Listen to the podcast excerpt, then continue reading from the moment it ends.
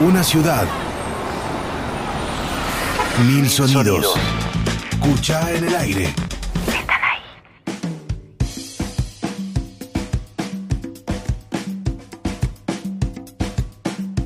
Bienvenidos a Cuchá en el Aire, programa número 6 de este año, 23 de mayo. Acá estamos eh, en esta cuarentena 2021. Gise Magri les habla, volviendo, reviviendo post-COVID. ¿Cómo va, Juaco? ¿Cómo va, Gise? Bienvenida nuevamente al equipo.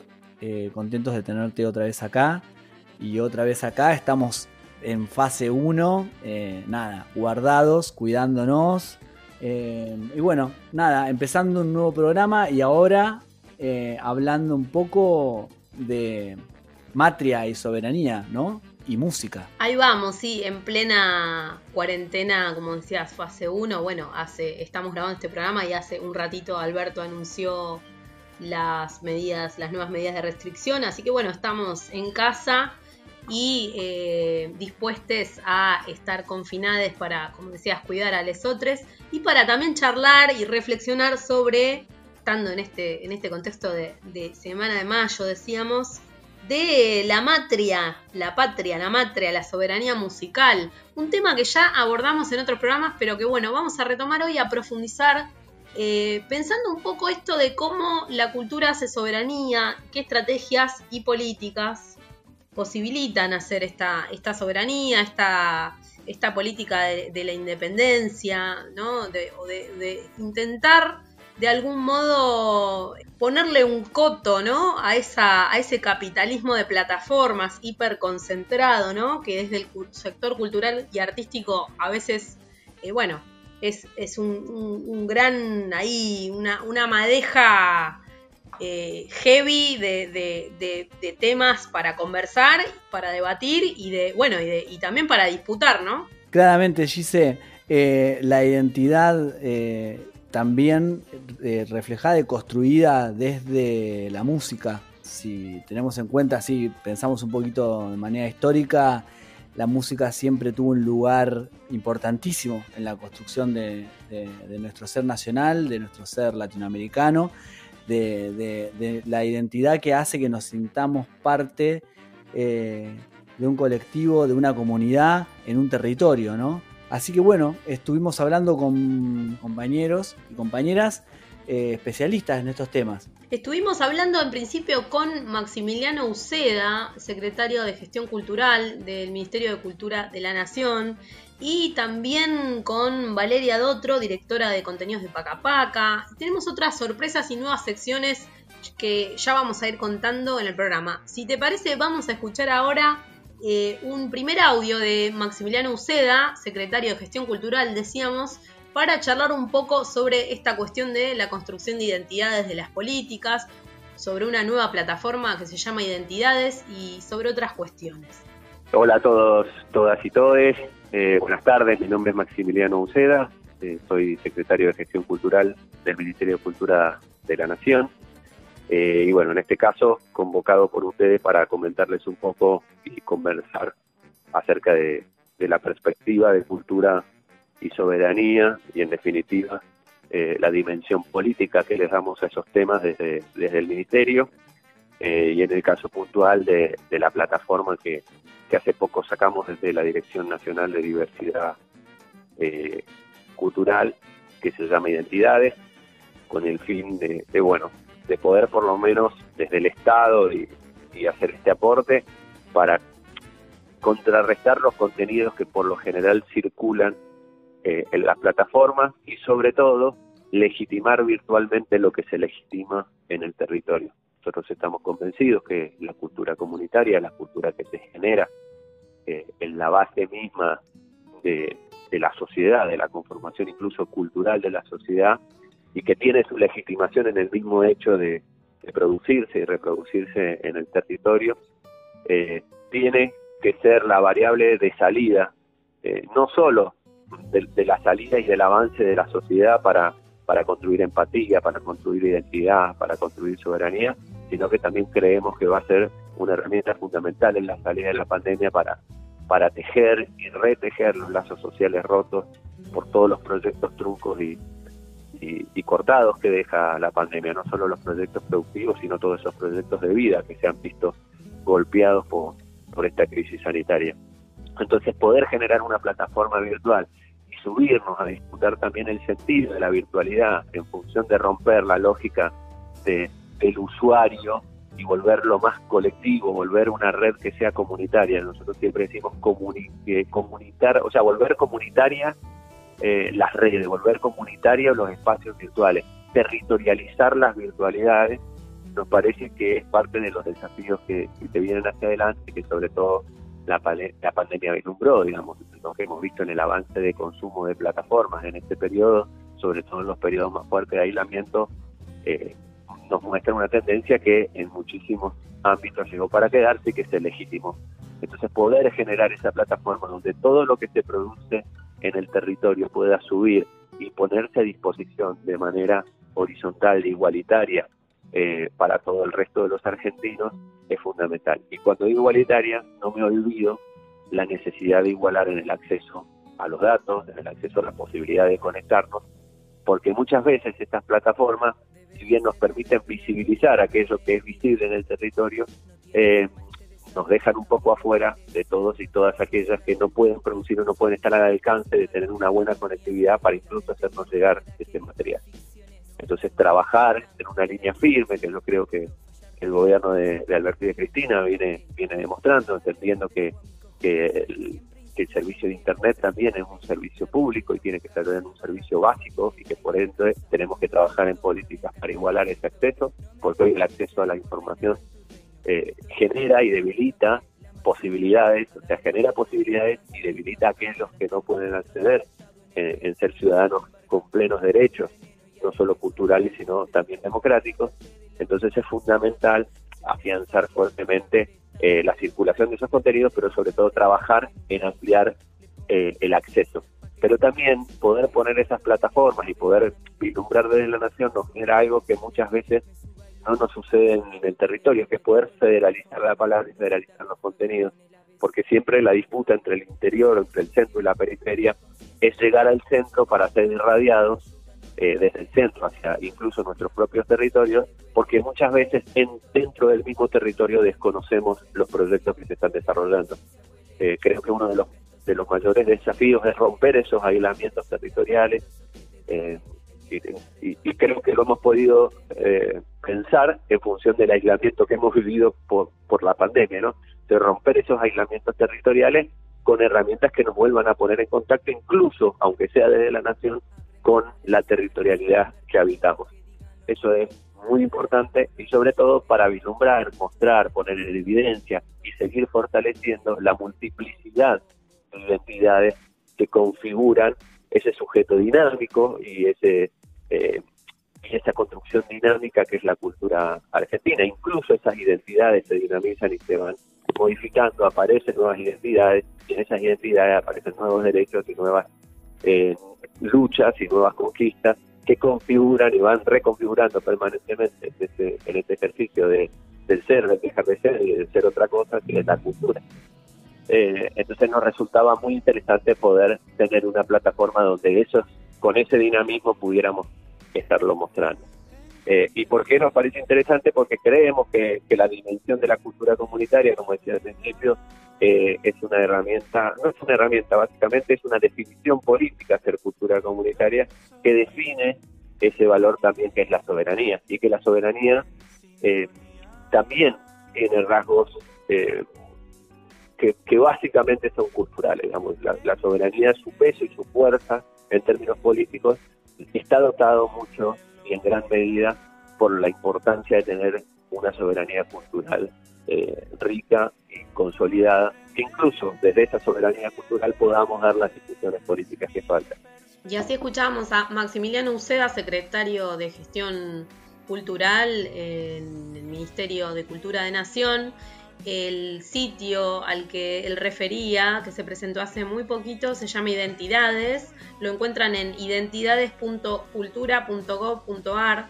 Es un muy interesante una página, una plataforma muy interesante eh, para compartir saberes, experiencias y producciones realizadas por organizaciones y proyectos comunitarios de todo el país. Un espacio de encuentro de la diversidad cultural que habita en todo el territorio, porque de territorializar lo virtual y las prácticas culturales hoy también se trata esto, ¿no, Joaco? Sí, Gise, eh, me quedó resonando eh, mucho esta idea de territorializar lo virtual eh, y sobre todo en un momento en el cual eh, hemos perdido el, gran parte del territorio real al estar eh, en cuarentena, ¿no?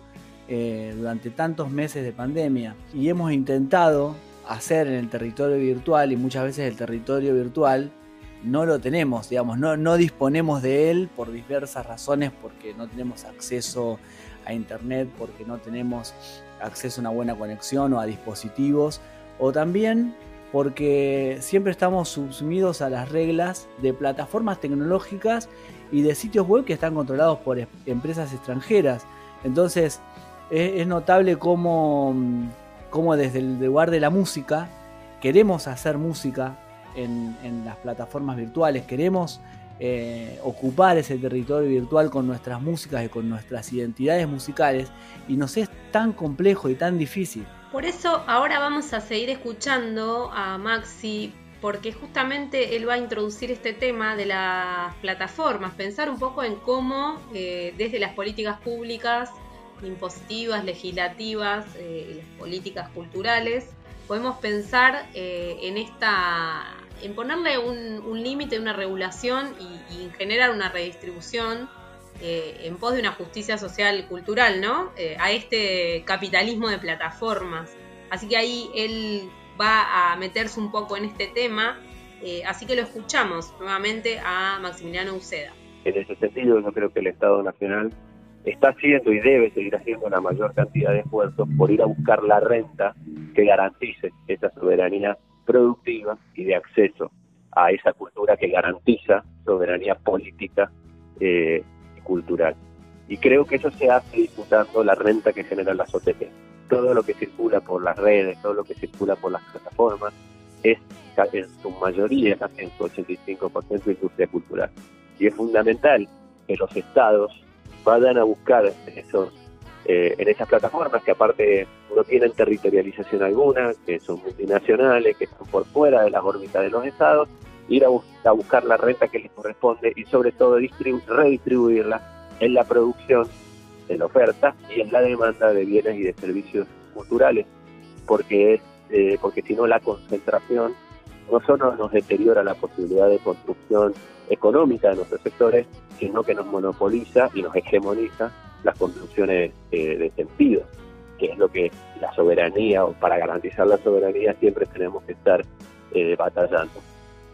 Entonces me parece que en un sistema de, consumo y sobre todo todo el sistema de consumo digital tiende hacia una hegemonía liberal porque es la relación entre ese mundo del usuario y, esa posibilidad que nos venden de poder customizar y de hacer el mundo a tu medida, creo que tenemos que ir a disputarlo en términos de, renta y del recurso que necesitamos para poder oponernos a esa lógica individualista, incluso en la relación del consumo, eh, tratar de romper la lógica del consumo cultural y transformarlo en la práctica cultural.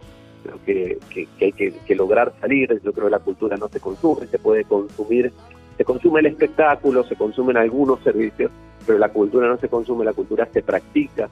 Y en ese hecho de la práctica es donde nos atravesamos y donde no solo recibimos sentidos, sino que somos capaces de, reconfigurarlo y de generar nuevos sentidos, en un sentido más cristiano, podríamos decirlo, pero me parece que es donde nosotros tenemos que dar la disputa, porque no hay disputa política que se haga sin la discusión de la renta.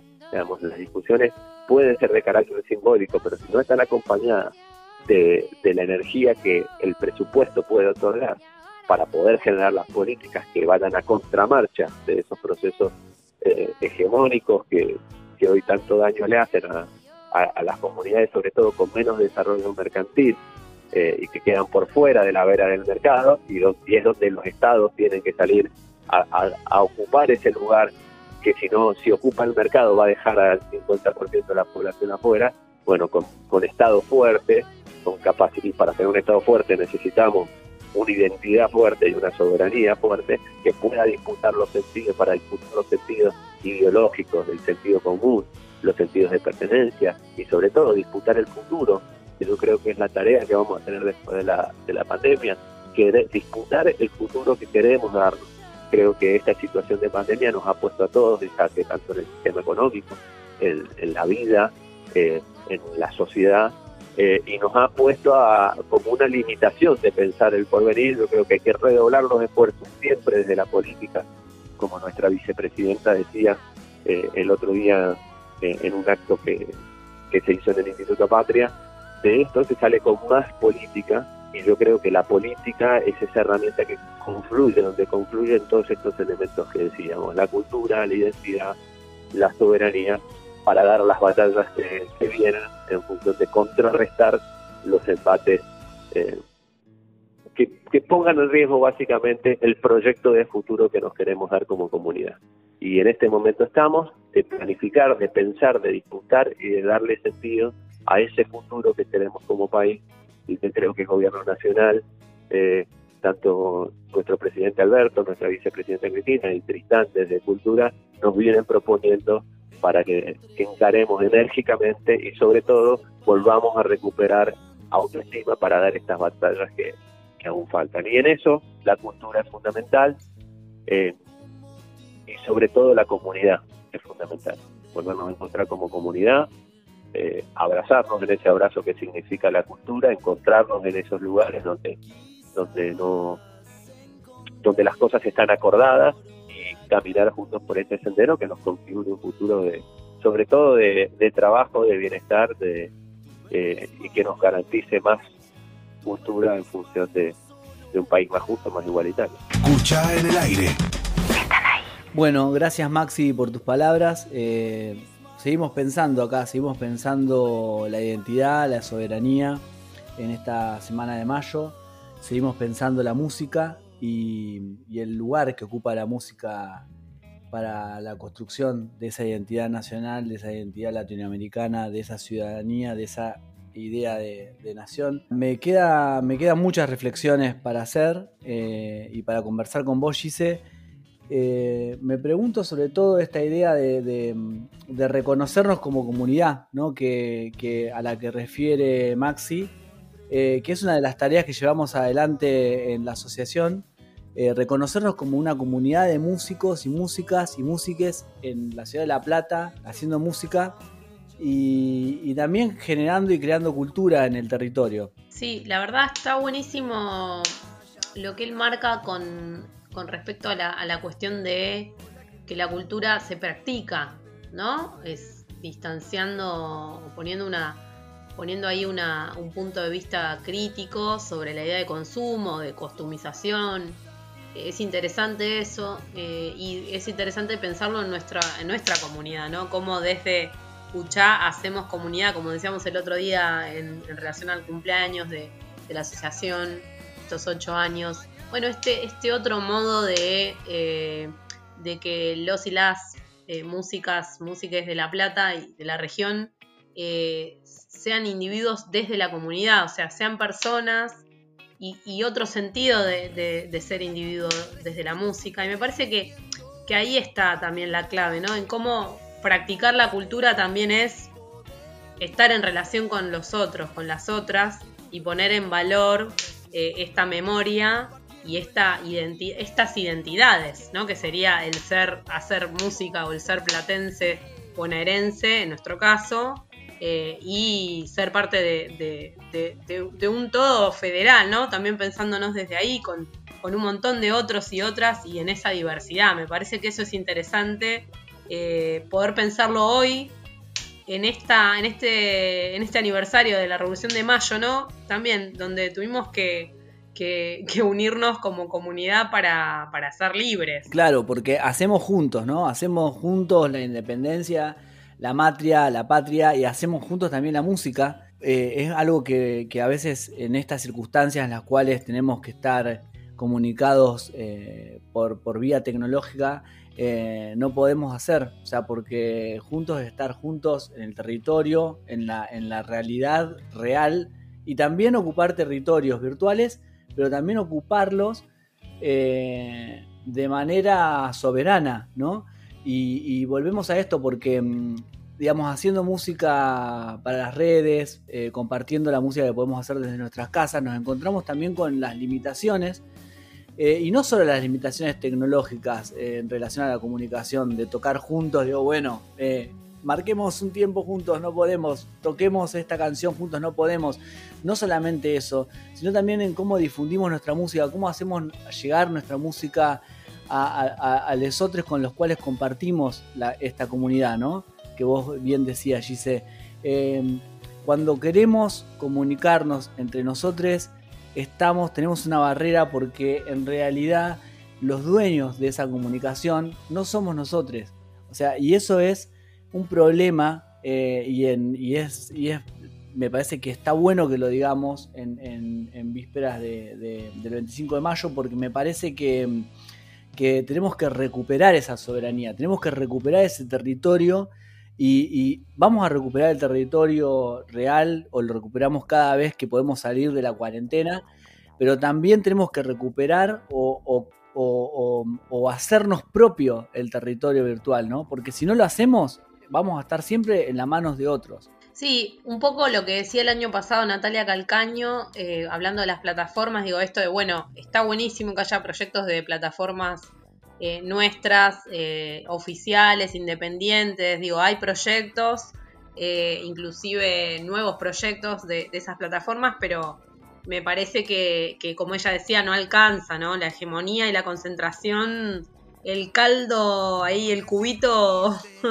el cubito de caldo concentrado de las plataformas es demasiado, eh, eh, hegemoniza todo, es demasiado monstruo y la verdad es que eh, nos, si fuimos esclavos de España, ahora como que nos podemos pensar esclavos y esclavas de, esta economía de plataformas. Entonces, un poco lo que decía Maxi en relación a las OTT es, es, bueno, cómo eh, disputar la renta e ir hacia una construcción legislativa impositiva eh, y de políticas culturales en relación a esa renta hace que la construcción cultural y de soberanía no sea una, una cuestión simbólica nada más. No, no, claramente. Y que, tenga el andamiaje material que necesita, si no, eh, la, la, cuestión simbólica de por sí sola se cae, o sea, es imposible vivir solo de esa construcción simbólica y bueno, lo hemos lo hemos padecido, lo seguimos padeciendo. Eh, yo el otro día cobré eh, algo de Spotify de hace unos años y no lo podés creer, o sea, es como...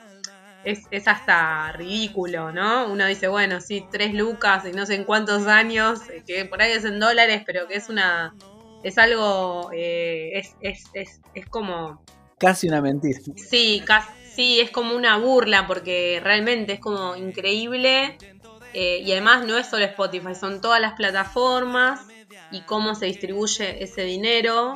Eh, y bueno, entonces ahí el Estado, bien keynesianamente, diríamos, eh, tiene que, poder hacer ese, esa, esa, disputa y de la renta, tomarla, o de algún modo regularla y redistribuirla para nuestro sector, porque si no es imposible, es imposible hacer algo con esa brecha o sea, la idea de que la independencia cultural y musical nos puede llevar a, algo eh, es, es, bastante jodida porque está buenísima, pero, pero bueno, en, en, la cancha se ven los pingos, así que tenemos que, que ir hacia ese lugar y me parece que tener, como dice Maxi, un estado fuerte eh, puede, puede hacer mucho más palpable esa soberanía. Música como herramienta artística y política de transformación social. Potente motor cultural.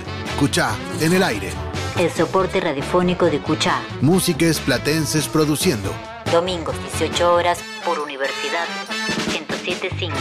Soy Valeria Dotro, responsable de contenidos de Pacapaca. Nosotros desde Pacapaca entendemos que los contenidos culturales, la producción de contenidos culturales, eh, tiene una función fundamental a la hora de pensar en la construcción de una ciudadanía, de una identidad nacional eh, y de una identidad cultural.